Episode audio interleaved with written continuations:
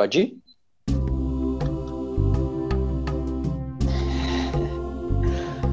Quando uma mulher de certa tribo da África sabe que está grávida, segue para a selva com outras mulheres e juntas rezam e meditam até que apareça a canção da criança. Nascida a criança, a comunidade se une para lhe cantar a sua canção. Logo, quando a criança começa sua educação, os habitantes da tribo unem-se novamente e lhe cantam sua canção. Quando se torna adulto, novamente unem-se e cantam essa melodia. Quando chega o momento do seu casamento, a pessoa escuta a sua canção. Finalmente, quando sua alma está para deixar este mundo, a família e os amigos aproximam-se e, como no momento de seu nascimento, cantam a sua canção para acompanhá-lo na viagem. Mas há outra ocasião na qual os integrantes dessa tribo africana cantam a canção. Se em algum momento da vida a pessoa cometer um crime ou um ato social aberrante, levam-no até o centro do povoado, onde as pessoas da comunidade, formando um círculo ao seu redor, cantam a sua canção com toda a alma. A tribo reconhece que a correção para as condutas antissociais não é o castigo, é o amor e a lembrança de sua verdadeira identidade. Quando reconhecemos nossa própria canção, já não temos desejos nem necessidades de prejudicar ninguém. Teus amigos conhecem a tua canção e a cantam quando a esqueces. Aqueles que te amam não podem ser enganados pelos erros que cometes ou as escuras imagens que mostras ao, aos demais. Eles recordam tua beleza quando te sentes feios, tua totalidade quando estás quebrado, tua inocência quando te sentes culpado e teu propósito quando estás confuso. Esse é um conto atribuído à poetisa e ativista Toba Fanning. Bonito, né? Me emocionei, Lucas. Fiquei pensando qual seria minha canção. Ai, com certeza seria uma canção doce, suave e impactante, eu acho. Será?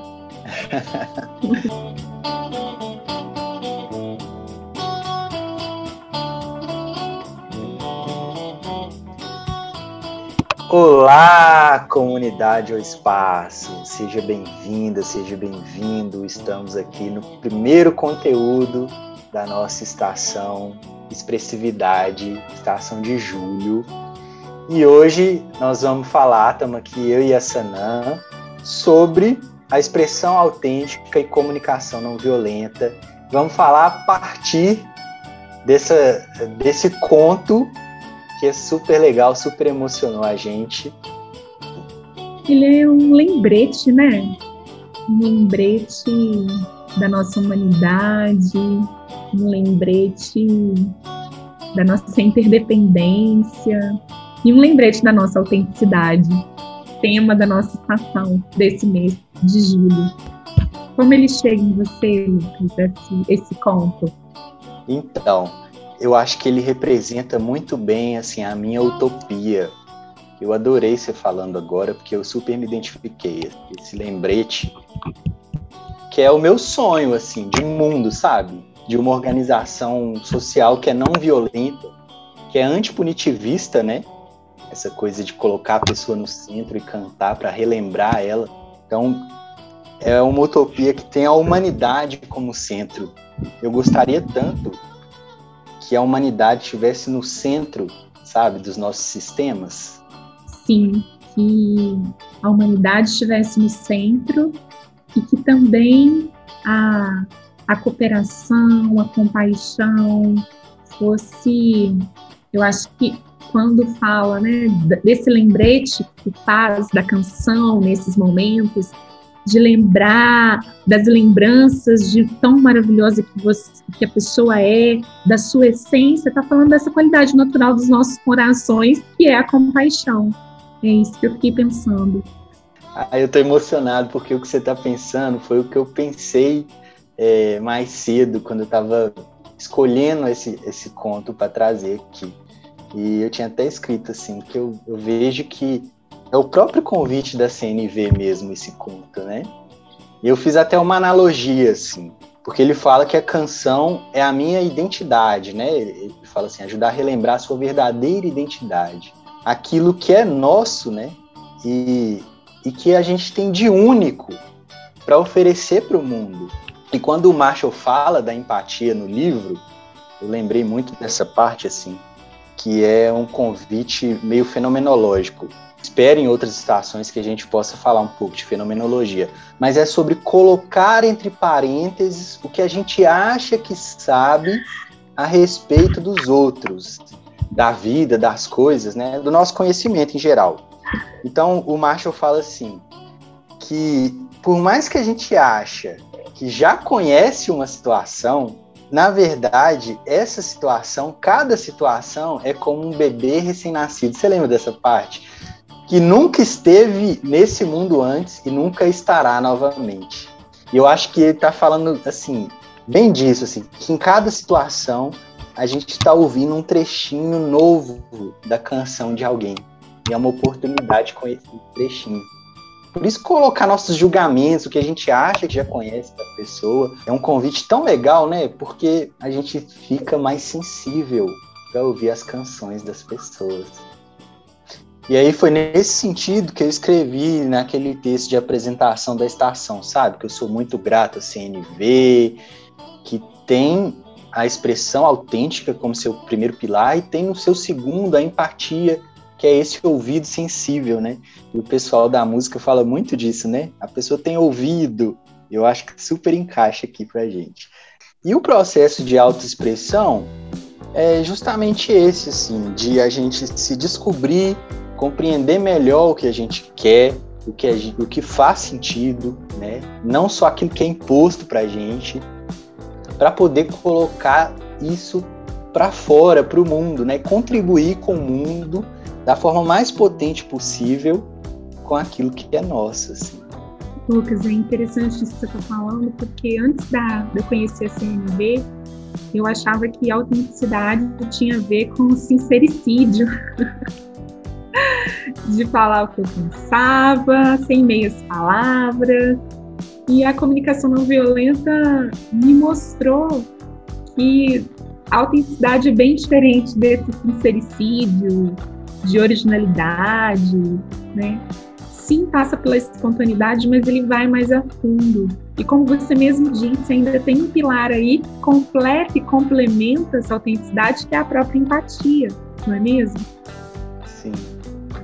E, e pensando nisso, pensando nesse, nesse ser autêntico, é engraçado porque muitas vezes quando a gente inicia na comunicação não violenta, tudo que a gente não é autêntico. A gente quer seguir passos.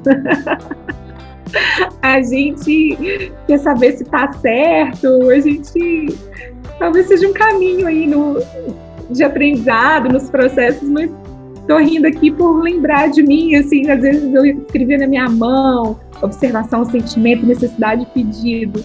E acaba virando um robozinho, né? Exatamente. E aí não é, não tô, não tô falando isso como uma crítica, mas talvez possa ser também um caminho que a gente vai tornando até, até virar algo espontâneo, talvez um, um caminho de disciplina para virar uma espontaneidade, né? Talvez né? Não foi à toa que, que, que Marshall nos, criou e desenvolveu essa sistematização, também passa pela metodologia, mas às vezes no início a gente perde essa autenticidade por acreditar que assim é o melhor jeito. E aí, pensando né, nessa analogia, que eu tô assim, vidrado nessa analogia da canção aqui, né? Mas quando o Marshall, então, problematiza essa coisa da comunicação alienante da vida, é meio que isso que você falou do robozinho. Então a gente aprende a reproduzir uma sintonia mecanizada, robotizada, né? Para que a gente esteja a serviço de um sistema que vai operar pela violência, pela exploração de pessoas, pela exploração da natureza. E essa é uma sintonia imposta faz a gente perder acesso a, a nós mesmos, a nossa própria canção. A gente perde acesso ao que a gente está sentindo, precisando. E essas coisas, né, que a gente está sentindo e precisando, elas estão no âmago ali, elas estão na origem da nossa canção, né, assim, na origem mais profunda. São as coisas mais belas, mais vivas, mais complexas que a gente tem, assim. Uma variedade de notas sem fim, de acordes, de tempos, de melodias, enfim. E aí a gente deixa de se conhecer, deixa de conhecer essas melodias e no lugar disso, essa coisa robotizada, vem uma canção que é padronizada para todo mundo, que fala de certo e errado, de bom e ruim, né? E que cria uma lógica de vigilância, né? O certo e errado é para poder vigiar, para poder cobrar, para poder punir. E aí é esse perigo que você trouxe, né? Da gente aprender a CNV caindo numa lógica de certo e errado. Então, em vez da gente é, ter esse apoio da CNV para se aprofundar e conhecer a nossa própria canção, a gente acaba preso numa lógica de certo e errado que não diz da nossa canção exatamente, né? E também trazendo para analogia o restinho da sua fala, que é talvez o Marshall, assim, né, pensando nisso, pensando que a gente está preso nesse padrão, ele traz esses convites da CNV, essas componentes, né, para que de modo, às vezes, numa disciplina, igual você falou, a gente consiga se libertar aos pouquinhos e conhecendo a, aquela, aquele som que está dentro da gente, né, assim. Então, muito legal isso que você traz, que é assim, a CNV não é a técnica, mas a técnica talvez seja um bom caminho, a gente com esse lembrete de, de não esquecer que ela é o meio mesmo, né? E o fim, a gente conhecer essa nossa canção maravilhosa e única. Sim, isso porque, Lucas, a CNV tem sim sua metodologia. Ela sugere estratégias né, de linguagem que nos ajuda nas interações com os outros. Mas, na verdade, por definição, o método é uma técnica, é um procedimento, né, de fazer alguma Sim. coisa. E aí, se você pensar dessa forma, a comunicação não violenta nos aponta caminhos, nos dá um primeiro roteiro que são importantes, nos ajuda a compreender como a linguagem que usamos contribui para uma comunicação alienante da vida, né? Mas ela não diz respeito como usamos a linguagem, né? Mas como a filtramos. Sim. É, e aí o risco da gente buscar vivenciá-la apenas enquanto método ou um jeitinho de falar ou como quatro passos é utilizar a CNV para convencer as pessoas, né? Daquilo que é importante. Eu, outro dia, eu ouvi a Carol falando uma frase que eu gostei muito, Carol Malon, nossa madrinha aqui da comunidade. O objetivo Sim. da CNV não é praticar a CNV. a gente acha que é, né? O objetivo da CNV é praticar a CNV. Não! O objetivo da CNV é conexão comigo, com o outro, com os outros, de forma sistêmica.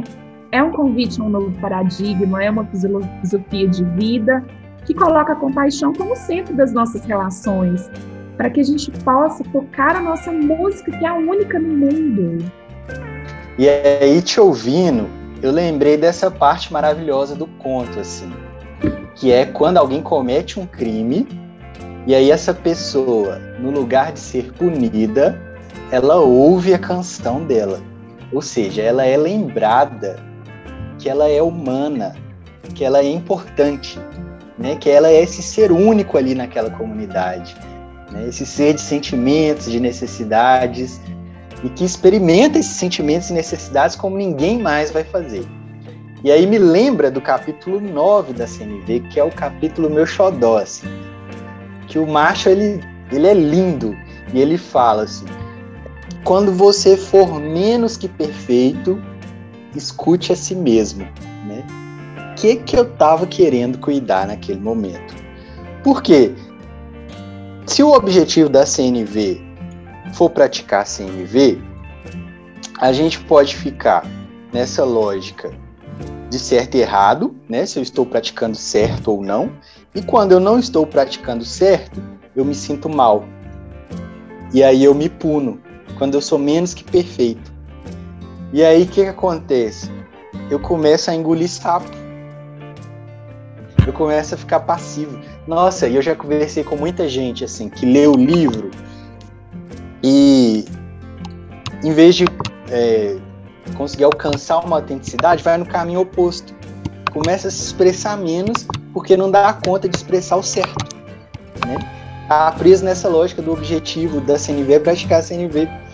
E aí a gente tá caminhando no sentido oposto, né? E aí, igual você falou, pode ser um processo, pode ser parte da aprendizagem da pessoa, mas é algo para a gente ficar atento e cuidar, assim. Então, o objetivo não é ter uma fala perfeita, o tempo todo, né? Mas é conhecer a nossa canção e conseguir expressá-la. Quando a gente é menos que perfeito, e a gente não espera nada menos que a perfeição de nós mesmos, né? Assim a gente aprendeu nessa cultura. Né? Naquele momento a gente está se cobrando por ser menos que perfeito, o Marshall faz esse convite. Escute a sua canção. Não é isso que ele fala? escute a sua canção. ah, eu fico emocionado. Isso não é assim, passar a mão na própria cabeça, ser condescendente com o erro, essas coisas, né? Ah, mas é aprender a ficar com a gente mesmo, a conhecer a gente mesmo a partir de uma perspectiva compassiva que é poderosa demais, né? É ser um, um, um bom amigo, a gente é tão bom amigo para tantas pessoas e às vezes a gente não é um bom amigo para nós. Né? A gente não sabe se maternar, cuidar de nós, ser gentil conosco. É, a gente está sempre no sentido da condição da nossa sociedade, do que aprendemos, a, se perguntando o que os outros vão pensar. Né? E quando eu, eu estou pensando no que os outros vão pensar, eu não estou conseguindo pensar e ver o que está vivo em mim. Eu não estou conseguindo tocar minha canção, porque eu estou preocupada se a canção, se a minha canção é, é importante para o outro ou não, é interessante para o outro ou não. Será que ele vai gostar da canção? Ou será que eu vou ter que trocar de música? E, e talvez a arte da, da autenticidade seja compreender que aquela canção é minha, é única, é singular e que a canção do outro também é, e que o mais lindo desse dessa playlist humana seja a quantidade de ritmos, a quantidade de melodias, de letras completamente diferente e contemplar a beleza de cada uma delas, assim como contemplamos a beleza de um pôr do sol, sem dizer que ele precisa ser mais mais roxo, mais amarelo, mais solar, a gente só olha e contempla, sem acreditando se está bonito ou não, se está adequado ou não, né? E quando você falou do capítulo 9, eu lembrei também da, da questão do palhaço, né? Não está no capítulo 9, mas, mas eu lembrei do palhaço lá, do, dos que nos, quando fala né, do que nos diferencia entre nós e a, e a cadeira, né? É no 9. É no 9? Ah, então, é, é. Então, então tá certo, é no 9 também. E aí fiquei pensando, né, dessa, dessa quantidade de, de tem que ser, de, como eu devo falar, como se portar. Quanto, quanto a gente escuta, lê o tempo inteiro sobre isso. E chamando aqui para o nosso papo a Brené, Brené Brown, eu queria contar duas coisas. A primeira que eu estava antes de começar a gravar, eu comentei com o Lucas, Lucas, como que pronuncia o sobrenome? É assim que fala? E ele falou comigo assim, ah, acho que é assim, mas se a Brené fosse pronunciar seu nome também, ela ia pronunciar, ia pronunciar corretamente, ia ter um sotaque. E aí ele me lembrou da, da minha humanidade, assim, eu tava colocando ela lá em cima, assim, aí ele me lembrou da minha humanidade e me deu um, meu coração ficou quentinho, assim, de me lembrar que talvez a Brené para pronunciar o Yassanã, ela também teria dificuldade. Quando ela foi citar, uai, numa palestra. Ah, sim. Uhum. Sonhar não custa nada, como a gente está falando de canção. Eu acho muito possível, hein? E aí eu lembrei, Lucas, do livro dela, A Arte da Imperfeição, e em que ela fala que a autenticidade é a prática diária de abandonar quem nós pensamos que devemos ser e assumir quem somos. Nossa. Ufa! Assumir quem somos. Dá um medo. Nossa. Isso tem a, tem a ver com a pergunta da semana, né? A pergunta da estação da primeira semana, né? A gente fez para os membros da comunidade e eu fiquei pensando muito sobre ela. E quando eu fui pensar das minhas dificuldades e o quanto é difícil assumir quem eu sou, os sentimentos que me vieram foram sentimentos de medo, de vergonha, de inadequação, mas aí, quando eu penso nisso, eu penso que eu parto de algum lugar de comparação para pensar nisso, né? Que senão, por que eu teria pensando nisso? Então, assim, a gente está sempre partindo também de comparações, talvez comparações impostas pela nossa sociedade, pela nossa cultura, pela nossa família, pela religião, principalmente a cristã. Você conseguiu pensar também na pergunta da prática da semana? Olha, eu fiquei pensando muito na resposta da Carla, que foi uma resposta que me tocou. Eu estava pensando na minha resposta e eu li a resposta dela. Isso que é legal da comunidade, assim, né? Como que a experiência de alguém toca a gente e cuida da gente na nossa própria experiência. Então, ela respondeu assim: que essa frase ressoou muito forte nela desde quando ela leu a Brené Brown falou que foi uma criança muito envergonhada, que ela está aos poucos tentando mudar, não sem muito esforço, e que hoje uma das coisas que ela tem vergonha é de falar algo errado e parecer desinformada. Ela quer abandonar o medo de errar.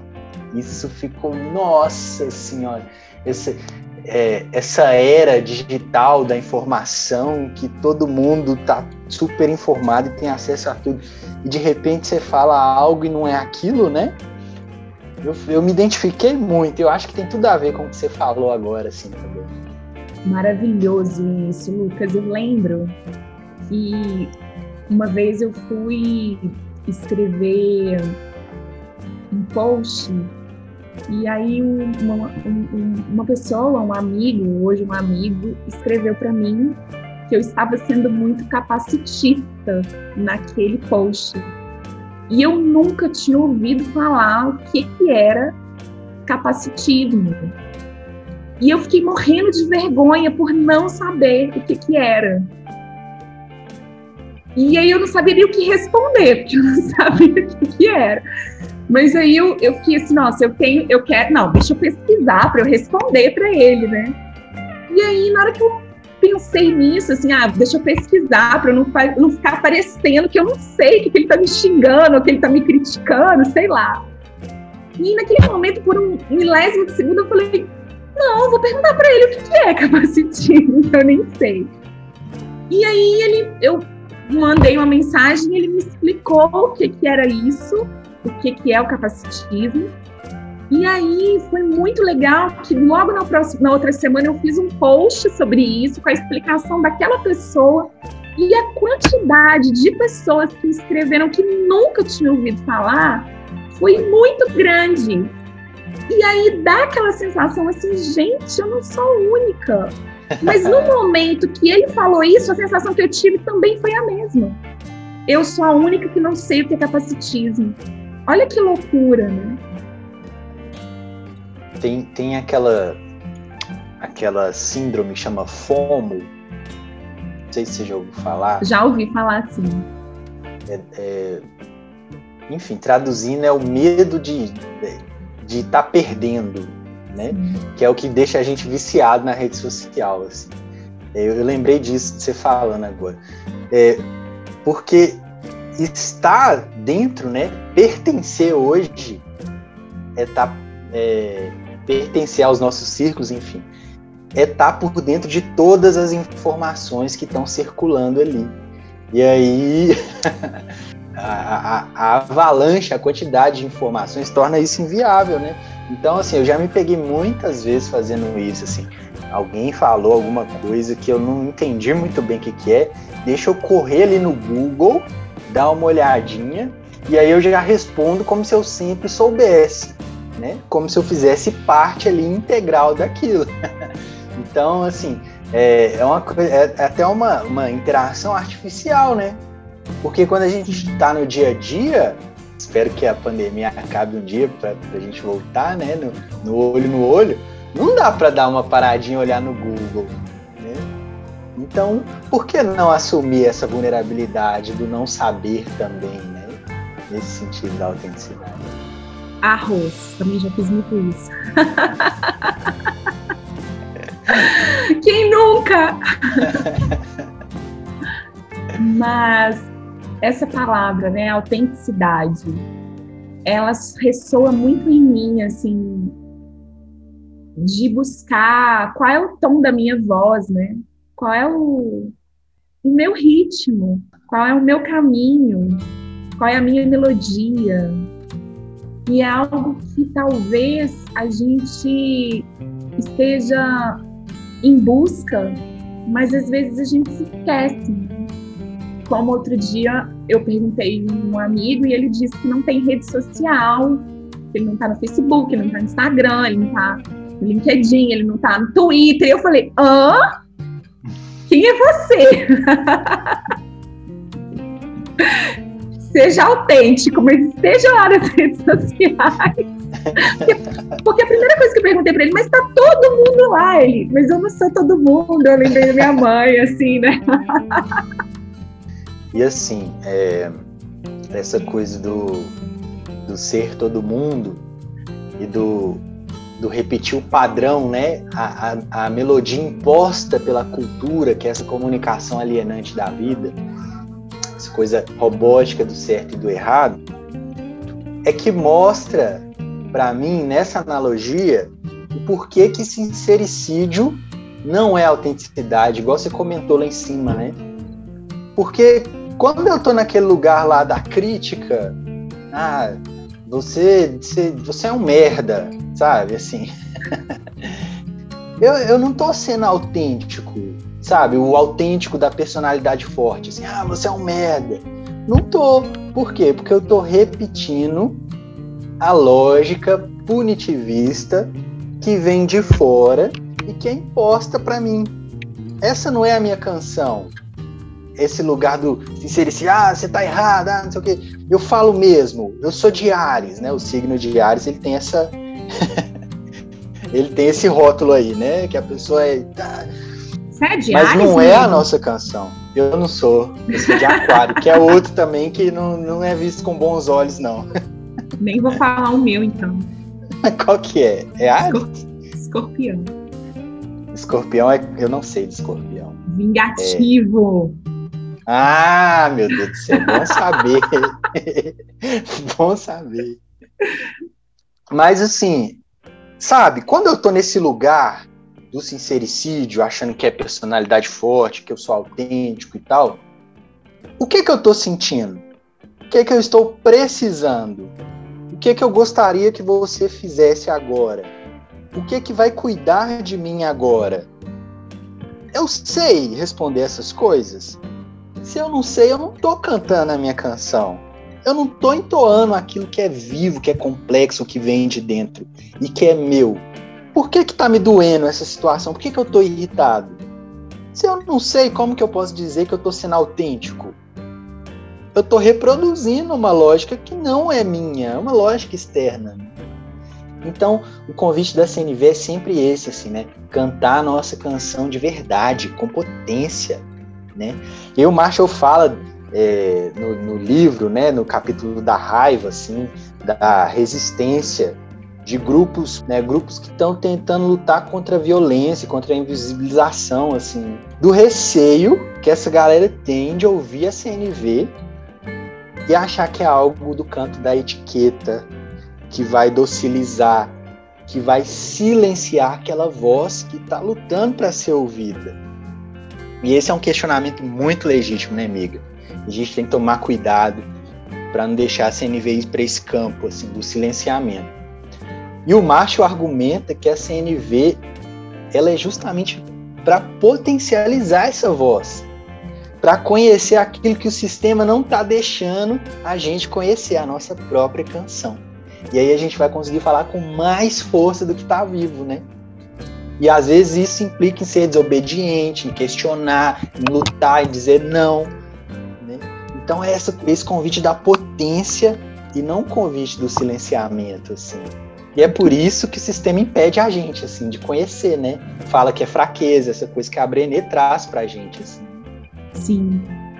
E aí, Lucas, eu separei um trechinho aqui da, da Brené Brown, dois, mas eu queria ler uma frase que ela fala no livro A Coragem Sem Perfeito, que ela fala assim, jogar fora essas listas do que nós deveríamos ser é um ato de, de coragem. Nossa! Amar a nós mesmos e nos apoiarmos mutuamente no processo de nos tornarmos autênticos. Talvez seja o maior gesto de viver com ousadia. E esse apoio é o que eu busco e o que eu tenho encontrado na comunidade Espaço. Nossa Senhora! Ainda bem que é só, é só áudio que a gente está gravando. Eu tô todo arrepiado aqui, já emocionei, já embacei meu óculos. Já... Nossa Senhora! Lucas, então vou terminar com mais um trechinho da Brené. Por favor, nos brinde. Bom, ela usa um trecho de. Ela, na verdade, é um trecho do livro dela, mas ela vai falar de um trecho de um outro livro, que é uma literatura infantil da língua inglesa, de 1922, que chama O Coelho de Veludilho, da escritora Marjorie Williams. Não sei se é assim, mas ficou. e ela fala que é uma bela lembrança de como é muito mais fácil nos tornarmos autênticos quando sabemos que somos amados. É um diálogo. Começa assim. Ser real não tem a ver com a maneira como nós somos feitos, disse o pele de cavalo. É uma coisa que acontece, quando uma criança o ama por muito, muito tempo, e não apenas para brincar com você, mas o ama de verdade, então você se torna real. E isso dói? Que saber o coelho. Às vezes, respondeu Pele de Cavalo, pois ele era sempre muito sincero. Mas quando somos reais, não nos importamos de nos ferir. Tudo isso acontece de uma vez ou acontece aos pouquinhos? Não acontece de uma vez. Você se torna real. Leva muito tempo. Por isso, não ocorre normalmente com pessoas que desmontam com facilidade, ou que têm pontas afiadas, ou que têm que ser tratadas com muito cuidado.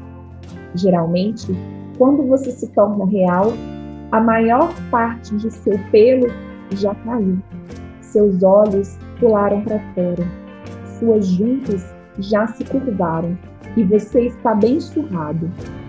Mas essas coisas não incomodam mais, porque quando alguém se torna real, não pode ser, não pode mais ser feio, a não ser para as pessoas que não entendem de nada. Obrigada, Lucas, pelo papo. Obrigado a você, valeu galera que escutou até aqui. Então, vamos seguir nessa estação. Nós vamos falar de criatividade, de arte, de escrita, de vulnerabilidade, em busca de poder uh, expressar um pouquinho mais a nossa canção. Esse é só o primeiro vídeo. Isso, a gente se vê. Primeiro áudio. É, esse é só o primeiro áudio. A gente se vê. Um beijo. Um beijo.